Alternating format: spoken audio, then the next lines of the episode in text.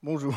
Madame, monsieur, vu que cette semaine il a beaucoup plu, j'ai préparé 11 feuilles. Donc ça va. Cette semaine, je me suis battu avec le psaume 73.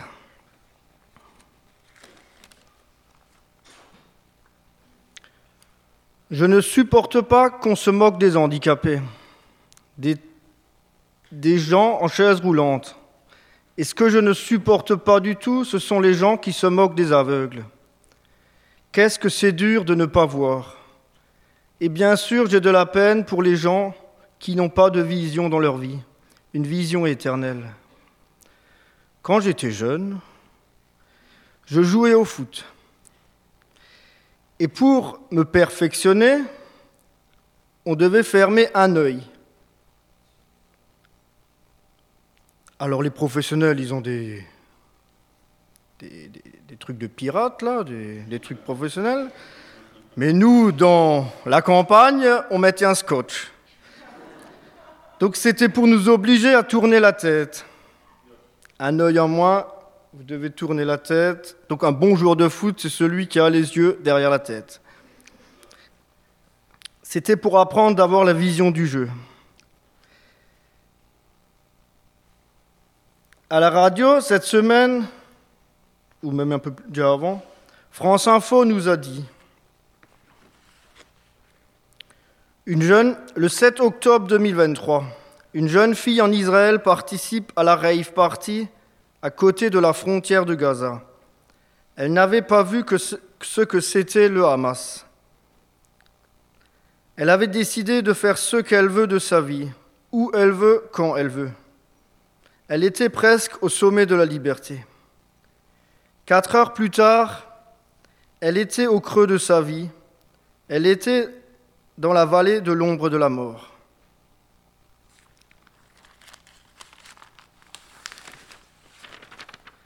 Cette semaine, en lisant le psaume 73, 73 j'ai trouvé que Asaph, qui est sûrement l'auteur de ce psaume, était un homme de Dieu c'est-à-dire un chantre.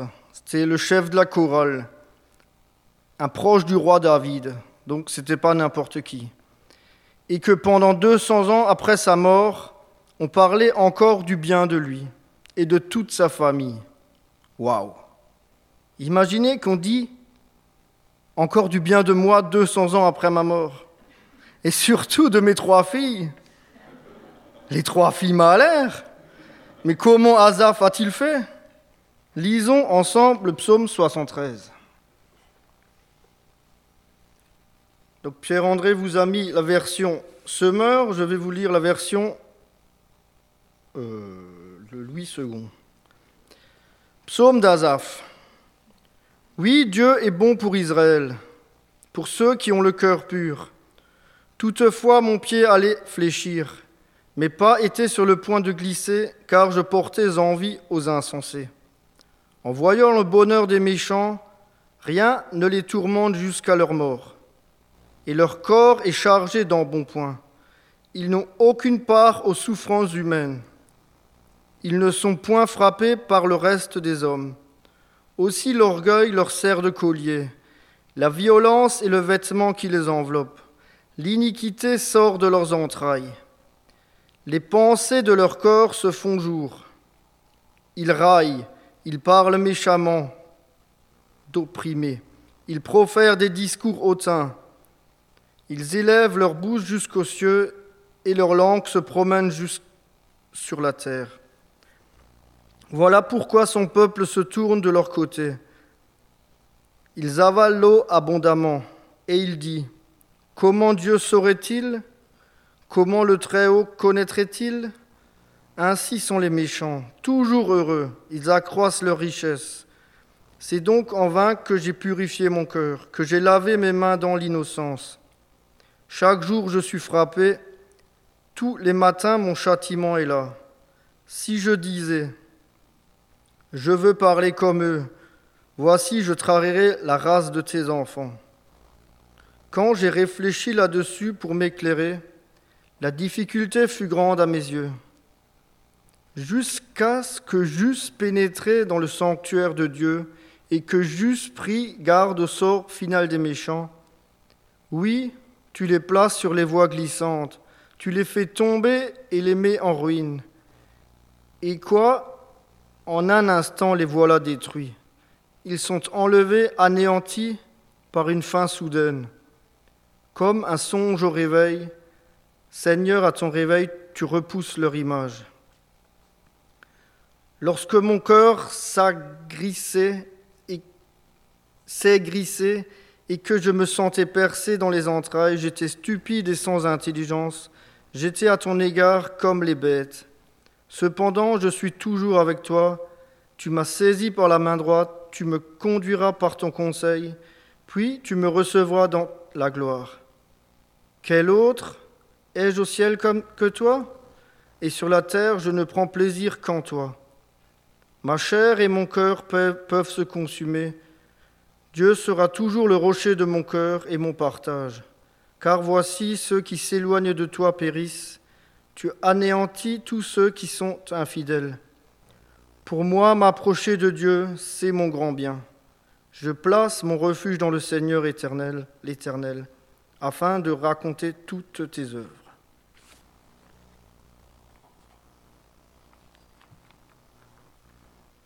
En effet, Azaph avait les mêmes combats que moi.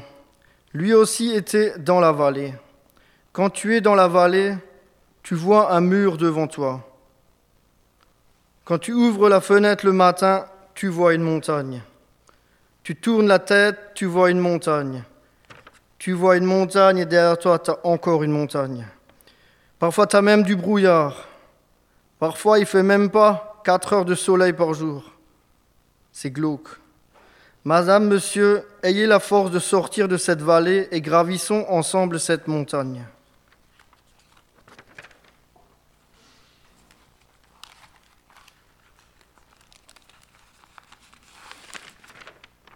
Au début du psaume, Asaph nous fait une dépression spirituelle. Le mot cœur nous revient six fois. Au verset 1, un cœur pur. Au verset 7, pensée de leur cœur. Au verset 13, un cœur purifié. Le verset 21, un cœur aigri. Le verset 26, un cœur consumé. Dieu est le rocher de mon cœur. L'état d'esprit que cultive Asaph dépend de ce qu'il se passait dans son cœur. N'y a-t-il pas écrit dans la Bible Garde ton cœur plus que toute autre chose? Ensuite, le mot pour moi revient beaucoup. Asaph se faisait des films dans sa tête. Pour lui, le, le méchant prospère. Pour lui, gravir la montagne, c'est trop dur. Pour lui, il s'entoure de faux raisonnements et il se décourage. Il est même jaloux du méchant. Verset 3. Je portais envie aux insensés. C'est pas juste. Lui, il a un enfant et pas moi. Lui, il a un enfant en bonne santé. Le mien, il est malade. Ah là là. Connaissez-vous la racine du découragement? Non. Vous voulez pas m'aider, non? Connaissez-vous la racine du découragement? C'est quand on met la faute sur Dieu. C'est quand on met notre colère sur Dieu. Il faut cesser ces choses. N'attribuons aucune faute à Dieu, car Dieu est parfait. Le verset 6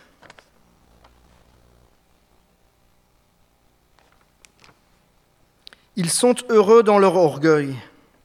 J'ai réussi, j'ai fait, j'ai eu. Les méchants sont populaires dans leurs mensonges. Tout, le monde les aime. Verset 12. Toujours heureux, ils accroissent leur richesse. Effectivement, on veut toujours plus, toujours plus que son voisin. Non, non, non, soyons reconnaissants de dire merci de ce que nous avons du verset 13 au verset 14.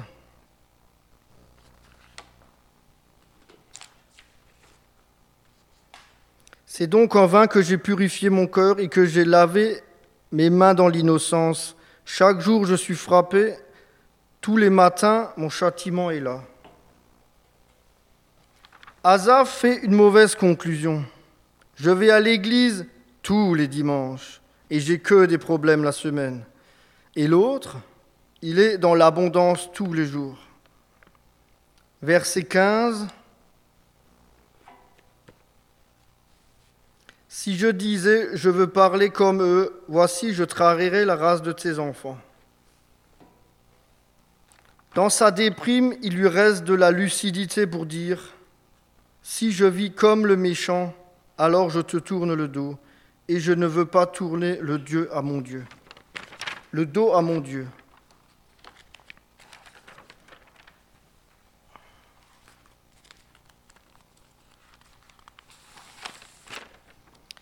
Dans toutes les prédications, il y a toujours un verset clé, un verset charnière. Ici, c'est le verset 17.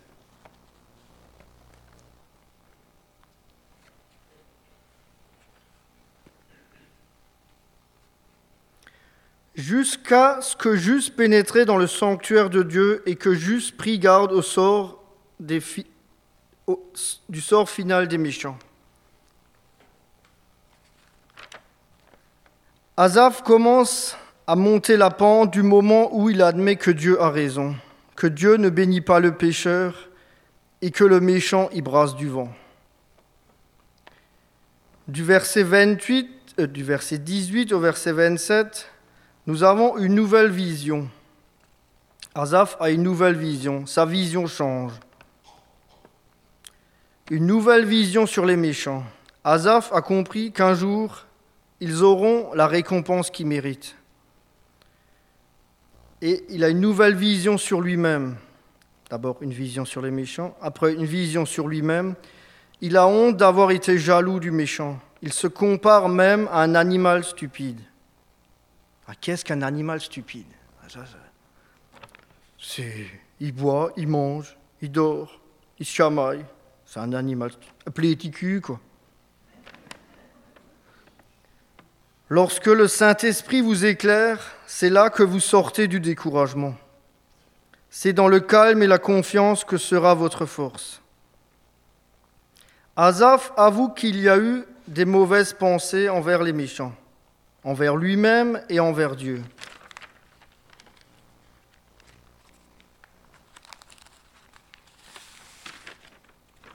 Du verset 23 au verset 24, Vision nouvelle sur la présence de Dieu. Dieu n'abandonne pas. Lorsque je passe par la vallée de l'ombre de la mort, Dieu sera avec toi. Soyons vigilants cette semaine de ce que nous voyons et de ce que nous entendons. Il y a certaines, choses qui nous tirent vers le bas, qui nous tirent vers la vallée. Du verset 1 au verset 12, Azaph y parle de eux comme si notre vie spirituelle dépendait du méchant. Du verset 13 au verset 16, il parle des méchants, puis il parle de lui. Du verset 17 à 20, il dit tu, il parle du Seigneur. Et enfin, il a compris du verset 21 au verset 28, c'est Dieu et moi. Azaph a tout compris. La solution de ce psaume, c'est le verset clé. Du moment où l'on rentre dans le sanctuaire de Dieu, ta vie change. Ta vie change, mais si vous êtes dans la vallée, il faut encore grimper au sommet.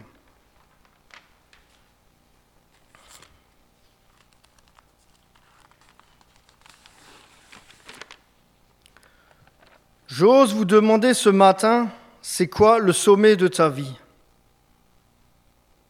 Le sommet dans ta vie de famille. Le mariage. Avoir deux enfants. Un garçon, une fille. En ce moment, si tu en as trois, tu es totalement toc-toc. Si tu as deux garçons, je veux une princesse. Si tu as deux filles, oh, il n'a pas de garçon. J'en ai trois des filles, alors je sais de quoi je parle. C'est quoi votre sommet professionnellement? Ingénieur, chef d'entreprise, Être à la SNCF J'ai pas la réponse pour vous, j'ai déjà assez du mal avec moi, alors je vous laisse répondre. C'est quoi le sommet des loisirs, de vos loisirs? Soit l'élastique, montgolfière, je ne sais pas. Quel est votre sommet spirituel? Être à la tête d'une église de 500 personnes? Est-ce que le sommet, c'est votre baptême? Je ne sais pas. Je ne suis pas pasteur, alors je ne sais pas. Le pasteur Luc Dumont nous donne cinq étapes pour atteindre le sommet de ta vie. Ils nous disent aussi que le pire ennemi de la vision, c'est la vue. Quand tu, es dans les quand tu es dans la vallée et que tu as un mur devant toi, derrière toi, à gauche, à droite, et parfois même du brouillard, on agit toujours en fonction de ce que l'on voit. Je vois la solitude, je vois le manque d'argent, je vois une impasse, et tout ça, ça fait un blocage. Comme je l'ai dit avant, il y a des, certains jours en Écosse où il ne fait même pas six jours de soleil par jour. J'ai dix minutes ah. ah. donc vous, vous écoutez quand même ce que je dis Si vous voulez arriver au sommet, il faut manger, il faut boire, il faut des habits chauds, il faut du bon matériel et il faut et il faut la foi. Non, il ne faut pas la foi. Première étape, comme l'a dit Jackie avant, dans l'Apocalypse, première étape, je n'ai pas trouvé mieux, lire la Bible. Deuxième étape, avoir un mentor. Ça nous, empêche, ça nous empêche très souvent de faire des bêtises ou de faire marche arrière.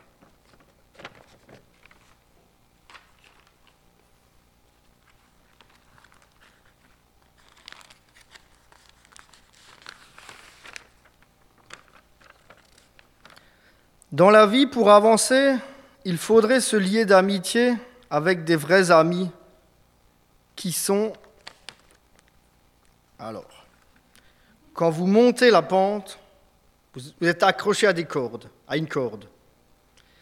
Donc le top, ça serait d'avoir un ami qui est 33, des amis 33% plus spirituels que vous.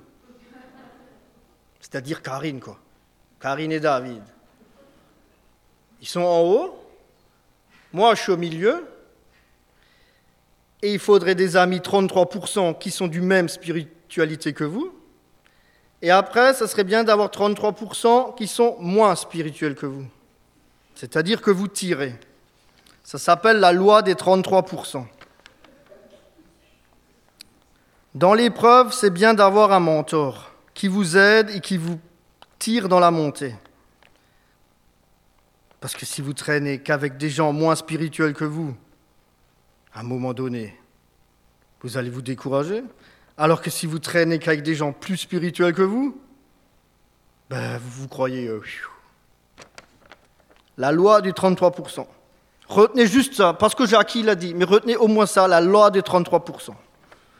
Dans l'épreuve, c'est bien... Euh, non. Parce qu'il y a des gens, ils ne veulent pas que vous arriviez au sommet. Il y a des gens, ils ne veulent pas que vous arriviez au sommet. Tu peux savoir le futur de quelqu'un juste en regardant son entourage. Savez-vous combien de temps il faut pour arriver au sommet de l'Everest?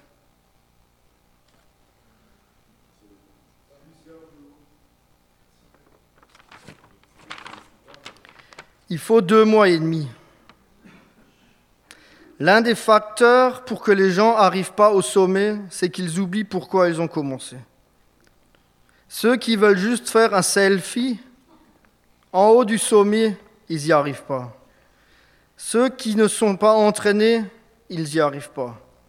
Ceux qui manquent d'oxygène à la fin, ils n'y arrivent pas. Si vous avez des mauvais amis, vous n'arriverez pas au sommet.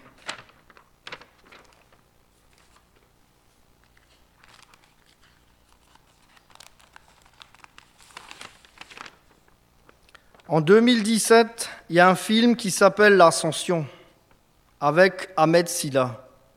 Qui connaît? Ah ah, au moins quelqu'un qui connaît.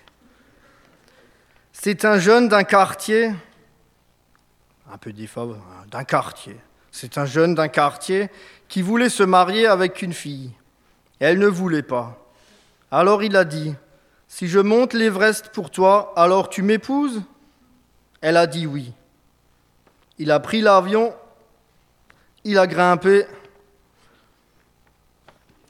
mais à 3000 mètres d'altitude, il n'avait aucune notion de ce que c'était l'Everest. Il a dû apprendre à grimper la glace avec des pics de glace. Il a dû prendre des cours sur le, dans la montagne. Le guide népalais lui a donné des cours de pics de glace. Ils ont dû gérer avec le manque d'oxygène. Et bon, ceux qui n'ont pas vu le film, tant pis, mais il a réussi. C'est une histoire vraie.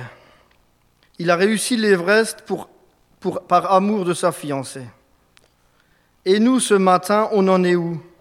1000 mètres? 2000 mètres? 3000 mètres? Est-ce que votre corde est bien attachée C'est quoi le sommet? Le seul qui connaît vraiment le sommet de ta vie, c'est Dieu. Le sommet, c'est quand vous arrivez au sommet, totalement vidé, vous avec quand vous arrivez au sommet, totalement vidé, que vous avez tout donné à Dieu, toute votre vie.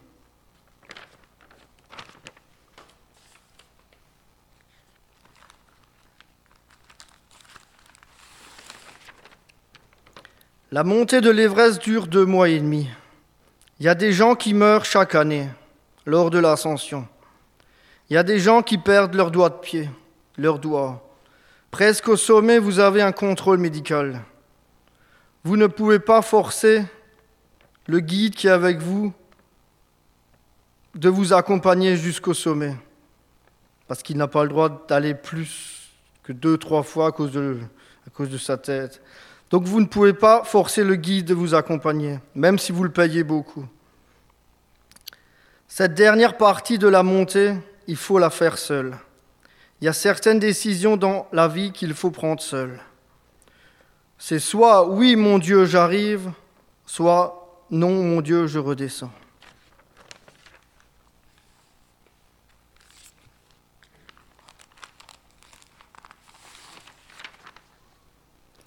Pour conclure, revenons à notre jeune femme en Israël. Le Hamas attaque le samedi matin. Elle est à la rave party. Alors que tous les fêteurs pensent que c'est un feu d'artifice, que c'est un exercice militaire de l'armée israélienne, que c'est juste un canular, elle, elle sait. Elle sait que ça va se finir en bain de sang. Grâce à son métier, elle est garde frontière, elle sait qu'il faut fuir. Elle fonce avec sa voiture sur les toutes petites routes pour espérer survivre. En chemin, elle croise, puis elle croise sur son chemin, un randonneur du samedi. Ben, c'est Shabbat, donc c'est un randonneur du samedi. Miracle, miracle, un guide touristique, un guide qui connaît toutes les cachettes de la région. Et c'est ainsi que tous les deux ont survécu. Elle l'a mis dans sa voiture et ils se sont cachés. Notre jeune femme connaissait le danger. Elle savait comment sortir de ce bain de sang. Et elle a, elle a trouvé un chemin vers la vie. Ma prière ce matin est que vous tous, quand vous sortirez de cette église, que au moins vous sachiez que Jésus est vivant et qu'il nous attend au ciel. Vous ne partagez peut-être pas totalement ma vision de la vie, mais ce n'est pas grave, que au moins vous sachiez qu'il y a un chemin pour vous sortir de la vallée. Verset 28. Pour moi, m'approcher de Dieu, c'est mon bien, je place mon refuge dans le Seigneur. Amen.